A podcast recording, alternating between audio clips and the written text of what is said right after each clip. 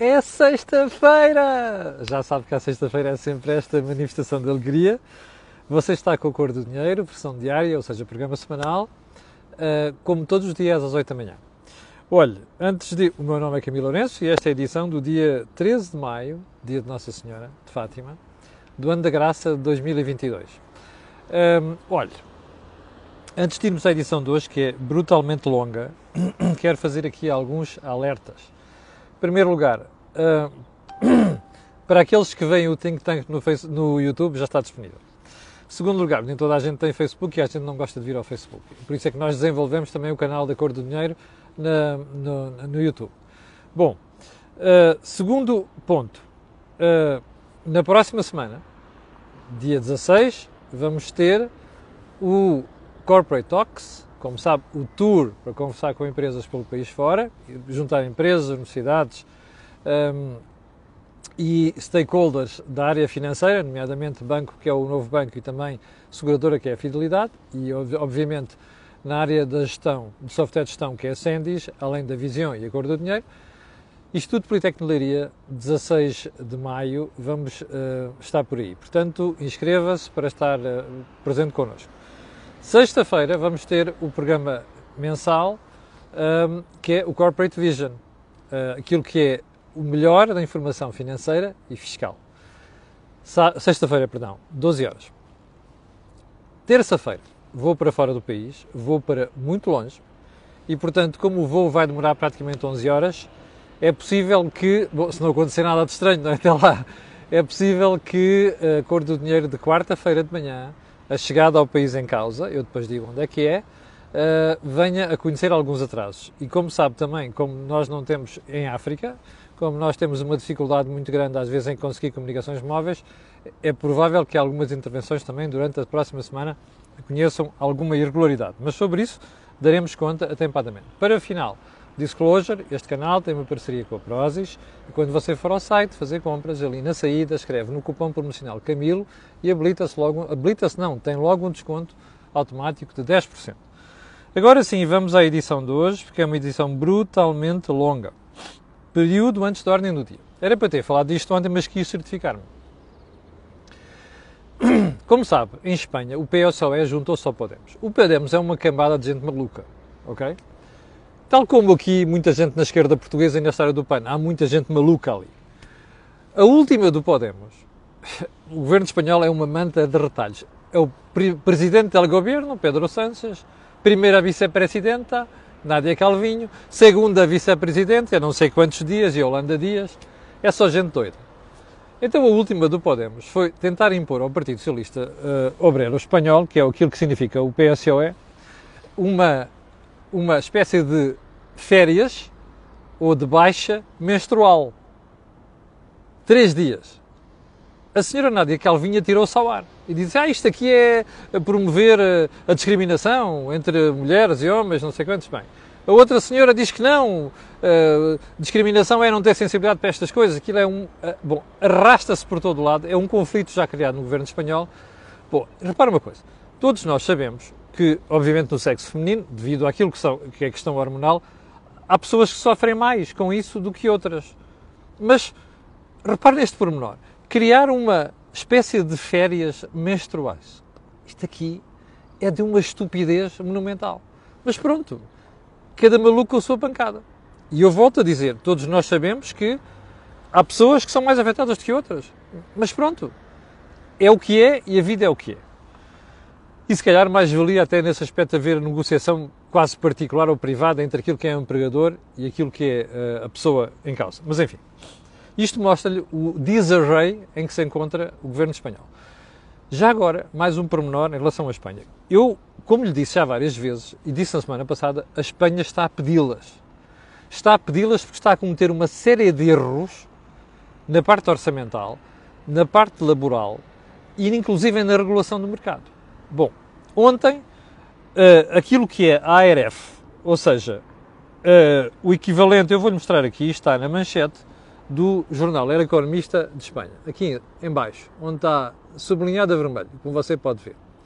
A ARF em Espanha é o equivalente ao nosso Conselho de Finanças Públicas. Então o que é que diz a ARF? um, a Autoridade Independente de Responsabilidade Fiscal, é o nosso Conselho de Finanças Públicas, publicou um relatório ontem muito duro, aliás, não é muito duro, é duríssimo contra o governo espanhol por causa do plano de estabilidade apresentado, programa de estabilidade apresentado em Bruxelas. E diz a ARF que não só aquilo que é o déficit estrutural, ou seja, quando você desconta os efeitos do ciclo económico, por exemplo, o que está a acontecer com uma recessão, o déficit espanhol vai ficar em 4% até 2025. Sabe o que é que isto quer dizer? As contas espanholas, as contas públicas vão por ali abaixo. A ARF diz que espera uma dívida em função do produto 140% em 2025. Ora, 140 é onde está a Itália neste momento. Está a ver o problema que está aqui a criar com a Espanha? Bom, quando vier aí uma, um abanão dos mercados monetários, está mesmo a ver o que é que vai levar. Está a ver porque é que nós insistimos aqui há tantos anos que nós devíamos ter aproveitado a folga para sair destas más companhias. Esta gente é doida, percebe? Ainda esta semana, no encontro com eh, responsáveis de empresas espanholas, disse isto. Vocês estão tramados. Vocês estão a fazer os erros, estão a, estão a cometer erros piores do que os nossos aqui em Portugal. Bom, ponto seguinte o violento criptocrash das últimas semanas. Eu, eu, tenho sempre uma série de gente que me escreve a perguntar o que é que eu acho e não sei das quantas. Eu, eu já não sei qual é que é o jornal. Tenho aqui este gráfico para você ver. Olha ali o vermelho lá em cima onde é que começou e olha onde é que estão neste momento as cotações um, das cripto. Espero que muita gente aprenda que há mercados onde não devem atuar sozinhos, a menos que estejam dispostos a perder uma pipa de massa. Ponto seguinte. As contas de IRS do selecionador Fernando Santos. Isto é a manchete do Expresso de hoje, que diz que o Fisco, portanto a Autoridade Tributária Aduaneira, reclama de Fernando Santos 4,5 milhões de euros a título de IRS. Porque parece que criou uma empresa, depois recebe o salário através da empresa e não está a descontar aquilo que é devido. Bom, nós adoramos este tipo de voyeurismo, mas eu quero dizer-lhe uma coisa. Normalmente, quem se dá ao trabalho de contestar o fisco na maior parte das vezes ganha. Pode não ganhar totalmente, mas ganha. Uh, às vezes os processos estão tão mal instruídos que ou a voracidade fiscal é tal que o fisco acaba por levar uma surra depois nos processos. Eu não sei se é o caso, mas isto vai a tribunal arbitral. Há uma coisa que gostava de dizer aqui. Todos nós temos ambição de pagar menos IRS. Todos nós fazemos coisas, às vezes, uns fazemos mais agressivas, outros fazemos menos agressivas. Isto é, às vezes fica um bocado fora do âmbito da lei e outras vezes fica dentro do âmbito da lei. Esperemos que Fernando Santos esteja dentro deste âmbito da lei. Mas uma coisa queria dizer. É melhor aguardar antes de falarmos com propriedade e, sobretudo, começarmos a rasgar as vestes por causa disso. E não digo isto por conhecer o Fernando Santos, pessoalmente. Último ponto do período de ordem do dia que vai entroncar no que vem a seguir e é um dos principais temas de hoje. Ontem uma série de meios de comunicação social, nomeadamente aqui ao lado em Espanha e um bocado também na Europa, apareceram com esta. Ah, e Bruxelas pode limitar os preços do gás na Europa. E eu olhei para aquilo e disse: Meu Deus, querem ver que a senhora Ursula von der Leyen, aquela malta toda da Comissão, herdou as parvoices do governo espanhol e português? E, e fui investigar ontem à noite, hoje de manhã, nada disso. Eu vou-lhe dizer qual é o problema. A Comissão Europeia já percebeu, como alguns países, que isto vai correr mal, ao contrário do governo português que não conta isto às pessoas. E vai correr mal neste aspecto. Primeiro, a Rússia cortou o fornecimento de gás à Polónia e à Bulgária. Remember? Por causa do pagamento em rublos. Ontem cortou o gasoduto Yamal, que é um dos principais fornecedores de gás à Europa. Isto já estava a ser antecipado pela Comissão Europeia. E porque quem tem dois dedos testa, inclusive nós aqui falámos muito modestamente sobre o assunto, que era se de um momento para o outro ficarmos sem gás. O que é que sucede em momentos destes? É um desconchave total, total no mercado. Desregulação é doideira.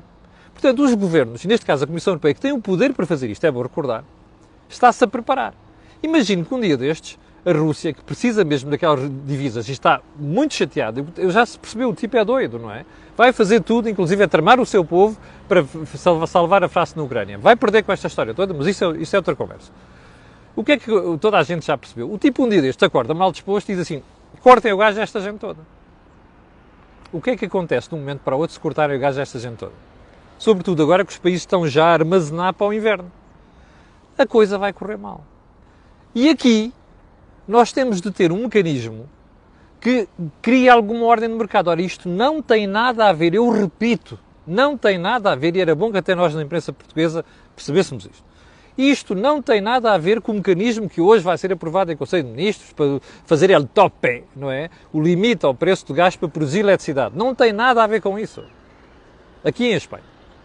Isto tem a ver com outra coisa. Quer dizer assim, meus senhores, temos um mercado de guerra. Temos uma situação de guerra extraordinária, emergência. E, portanto, o que é que se faz numa situação de guerra e emergência? O Estado, ou neste caso a Comissão Europeia, que é o Estado dos Estados, tem de intervir para garantir ordem aqui. Isso é uma coisa completamente diferente. E isto é o que nós temos neste momento em cima da mesa. Bom, você está a ouvir o governo português preocupado com isto? Aliás, preocupados estão, não estão a passar para as pessoas, o que é lamentável.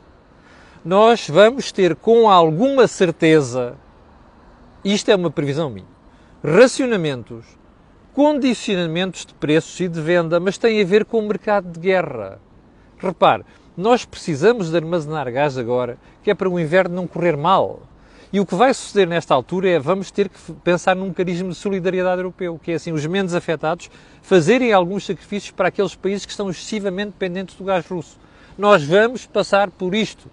E era bom que neste momento o governo português, o senhor Primeiro-Ministro e aquela gentinha toda que anda a fazer eleitorismo todos os dias, nomeadamente com esta história do top ao preço do gás, tivessem a coragem de vir dizer isto às pessoas e dever dizer isto ao país, às empresas, que também algumas já estão a parar, outras estão nas nuvens, mas sobretudo para as famílias.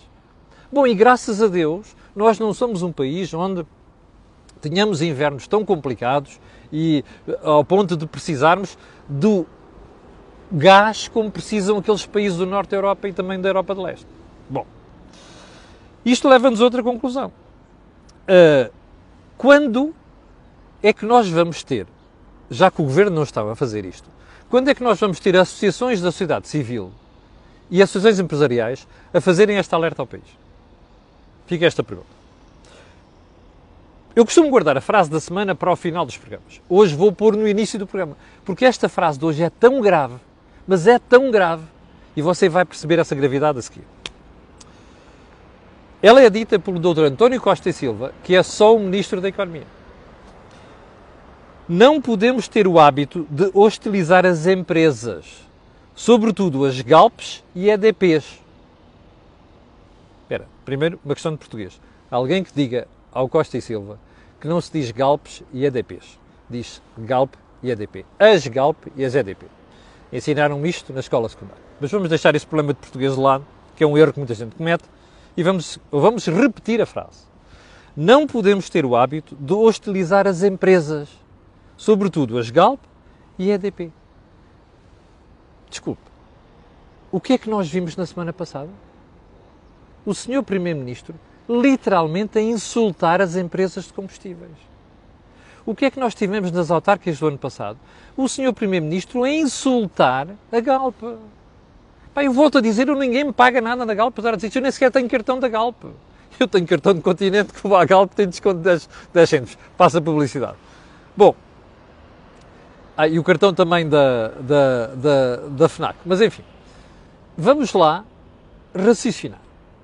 Quem é que nos últimos anos passou o tempo a insultar a EDP, a Galp, a REN, a Portugal Telecom, que agora é Altice, e já agora, nas eleições, o Grupo Luz Saúde? Fui eu? É que o Costa Silva podia ter acrescentado aqui Luz Saúde. Fui eu que insultei? Não fui, pois não. Foi o senhor Primeiro-Ministro que ainda esta semana, com um desplante brutal, porque meteu aquela gafe na semana passada, ele viu o preço, baixou o preço do ISP e depois pensou que as gasolinas não tinham refletido e veio para aí insultar toda a gente.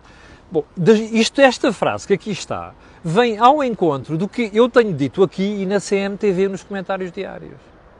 Não se pode insultar empresas. Aliás, o Costa e Silva podia ter ido mais longe como académico e dito assim, o que nós dizemos aqui há muito tempo. Não conheço nenhum país desenvolvido onde os governantes passem o tempo a surrar empresas, ainda para mais, sem razão. Ele podia ter dito isto. Bom, e agora chegados aqui, a pergunta que a gente tem que fazer é: o que é isto? Então, o Primeiro-Ministro diz uma coisa e o Ministro da Economia diz outra. O Primeiro-Ministro faz uma coisa e o Ministro da Economia faz outra. Onde é que a gente está? Nós estamos num país que se chama República das Bananas, percebe? Você dirá, ah, é a tática do polícia mau, do polícia bom. Bull fucking shit. Ok? Desculpe uma expressão. Isto não é aceitável. Isto é conversa da treta. O senhor Ministro da Economia está farto de saber isto. Eu não sei se ele combinou isto com o Primeiro-Ministro ou então está, ficou eh, enraivecido com toda a razão ao ver o senhor Primeiro-Ministro insultar empresas. Ele diz isto, disse e tem razão no que diz, agora só pergunto isto. Como isto é completamente contrário ao que o senhor Primeiro-Ministro diz, o que é que vai acontecer a partir de agora? O Primeiro-Ministro vai mudar discurso ou vai correr com António Costa e Silva? É que só falta perguntar isto. Portanto, as próximas horas, para mim, vão ser decisivas desta gente que é de uma esquizofrenia brutal. Percebe? E como esta situação perfeitamente ilustra. Bom, vamos então aos temas principais de hoje. Bom, você recorda-se que eu ando aqui a alertar para as, as pessoas há vários meses para o problema da inflação. E recorda-se que uma das coisas que eu tenho dito aqui é que isto vai ter um impacto significativo no rendimento, rendimento das pessoas. Primeiro alerta. Segunda-feira, eu e Jorge Marrão estivemos a colecionar os números para lhe fazer a projeção do que vai acontecer ao seu salário, às suas poupanças e à dívida do Estado nos próximos, uh, nos próximos anos. Segunda-feira, o programa vai ser sobre isto. Era para ser hoje, não pode ser hoje, depois explico-lhe porquê. Mas vou-lhe dizer já uma antecipação daquilo que vi ontem. O INE publicou ontem os dados do primeiro trimestre deste ano. Ok? Primeiros três meses deste ano. E foi pegar na inflação um, 4,3% foi ver a subida dos salários e chegou a uma conclusão que a cor do dinheiro já chegou há vários meses. Você já está a ser comido no seu salário. No primeiro trimestre, estamos a falar da economia toda, tendo em conta a remuneração base, os portugueses já perderam 2,5% de poder de compra. Nos primeiros três meses do ano. Isto foi com inflação a 4,3%. Bom, o que é que vai suceder neste trimestre que está a correr? E o que é que vai suceder no próximo durante todo o ano? Agora imagine, com a inflação a 7,4% como ela está neste momento, no segundo trimestre. Faça as contas para ver qual é a perda. Aliás, nós vamos projetar estas perdas no próximo, na próxima segunda-feira. O que isto significa é que a malta não percebe, percebe, a inflação é um imposto escondido cria ilusão monetária, que é assim, você sobe os seus salários em 2%, e, uh, ou 1,9%, ou um 0,9% no Estado, a inflação sobe 4,3%, portanto já levamos uma ratada grande. Ou seja, os salários crescem isto e os preços crescem isto. Você já perdeu o salário. Não sei se já percebeu. O problema é que isto é um imposto escondido e cria ilusão monetária as pessoas não percebem. Isto é a mesma coisa que fez a Troika. A Troika chegou aqui e disse, qual é o salário nominal? É este, corta 10%. É a mesma coisa, só que aqui não são 10%, para já são 2%. Por acaso eles não disseram 10%, mas enfim, vamos lá. Agora, vamos fazer as contas. Imagine você que no resto, resto do ano a inflação pula para 5%, ou 5,5% ou 6%. Você dirá, ah, isso é um exagero. Não é um exagero, não. A inflação subjacente, remember, está em 5%. Ora, mesmo que se acabe com o efeito da guerra dos combustíveis de um momento para o outro, e dos, e dos alimentos e que não vai acontecer, você tem inflação subjacente de 5%. Portanto, 5% não está fora do horizonte. Vamos imaginar este 5% ou 6%. Você já fez as contas para o resto do ano e quanto é que vai perder de salário? Já agora vem a empresa a pergunta seguinte: você acha que no próximo ano a inflação vai cair para 2%? Que é aquele que é o objetivo do Banco Central Europeu. Não vai. Portanto, no próximo ano você vai levar mais uma ratada. Ah, a menos que seja crente, seja fiel, maluco, fanático do Partido Socialista e diga assim: o Primeiro-Ministro já disse que vai aumentar os salários de acordo com a inflação. Não vai. Aliás, ontem o PSD saiu-se como uma populista a pedir aumentos de 4%.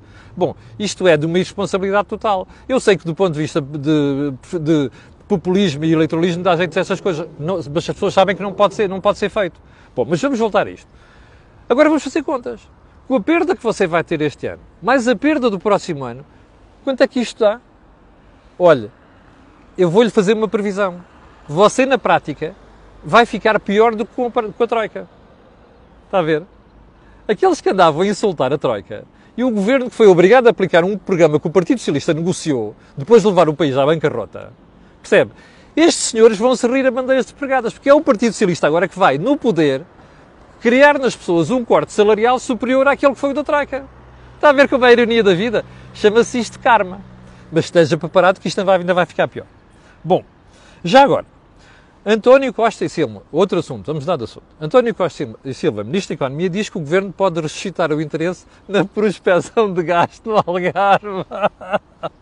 Desculpe lá, você lembra-se o que é que aconteceu há dois anos? Lembra-se o que é que foi a análise aqui no Cor do Dinheiro? É? Quando eles vieram dizer que iam acabar com a prospecção tanta foi a pressão dos malucos da transição ambiental, não tem outro nome, é malucos, tontos, tal foi a pressão que o governo criou condições para se acabar com a prospecção de, de petróleo e gás no Alentejo e no Algarve. E agora o Costa Silva vem dizer assim: bom, agora estamos dispostos a rever isto, se houver interessados. Espera aí, é em plena transição climática que estes fundamentalistas do governo, atrás dos fundamentalistas do, do, do, do, ambiente, andaram a decidir em contrário? Acordaram agora? Oh, veja só a incoerência desta malta. Está a ver como é que se faz política em Portugal? A médio prazo. Está a ver porque é que o país não sai da cepa torta? Bom, isto é uma vergonha, percebe? Esta semana foi só colecionar vergonhas por parte do governo. Bem, hum, já lhe falei agora aqui da proteção do PSD. Uh, eh, e já agora só uma coisa, o Conselho de Finanças Públicas em Portugal, ontem pela boca da doutora Nazaré uh, Cabral, veio dizer que a previsão de inflação do Governo já está ultrapassada, é óbvio. Eles previram 4%, eu já lhe disse aqui onde é que ela pode ficar. A Cor do Dinheiro também já disse isso há várias semanas, graças a Deus. Bom, eu queria ir à saúde e falar da Ministra, mas não vou, porque ontem estava a ver a CNN Portugal e deparei com uma cena deprimente como são todas as cenas deprimentes em que aparece uma senhora chamada Constância Urbano de Souza. Então é assim, ao debater com a doutora Ferreira Leite, que ainda por mais conhece estes números, vira-se a, a, a, explicar a falta de médicos do, de família. Primeira conclusão, ah, não, isto aqui é porque muitos portugueses entraram no SNS. Não, espera aí, onde é, primeiro não é verdade. Espera aí, então onde é que está a capacidade de planeamento do SNS, essa coisa fantástica que protege todos os portugueses de borla? Não é de borla, como sabe, você paga impostos. Onde é que está? Ah, pois é, a senhora Ministra da Saúde não sabe o que é planeamento, não é? Nem a malta do SNS. É só a correr em tapar buracos. Você ouviu a última da Ministra? Ai, vamos criar um incentivo para médicos de família. É tudo em cima do joelho, está a perceber? Portanto, esta foi a primeira da Constância Urbano Sousa. Bom, mas às tantas, como já estava a ficar sem pé, porque a Dona Manuela Freire deu-lhe uma surra, não tem outro nome, foi uma surra, até meteu pena a senhora vira-se e diz assim: ah, não, até porque isto também é culpa da Guarda dos Médicos, que não deixa formar não sei quantos, eles põem umas quadras e tal. Desculpe, você conhece algum governante ou alguma desta gentalha, que não tem outro nome, que reconheça erros em culpa, com culpa própria? Conhece? Eu não conheço nenhum. A culpa é sempre dos outros, está a ver? Olha, ou é dos portugueses que entraram a mais no SNS, nos centros de saúde, ou é dos portugueses que, ou é dos Ordem dos Médicos que não deixa formar mais médicos. Eu não sei como é que o Miguel Guimarães ainda não abriu a boca para, para dar uma surra na senhora. Bom, mas a melhor da, da, da, da, da Constância Urbano de Souza ontem foi esta. A certa altura, quando a doutora Leite, Ferreira Leite começou a criticar o fim das taxas moderadoras, eu acho que ela tem razão, foi uma estupidez, foi uma questão de populismo, mais nada a senhora vira-se diz assim: Ah, mas acabar com as taxas moderadoras beneficia os mais pobres. Valha-me Deus, eu ouvi aquilo, fiquei de cabelos em pé. Já são poucos, como sabe, não é? Mas às tantas ouvi a Dona Manuela Freire dizer aquilo que eu ia dizer se estivesse no lugar dela, que é assim: Desculpe, a senhora não conhece o assunto. Os pobres não pagam taxas moderadoras, está a perceber?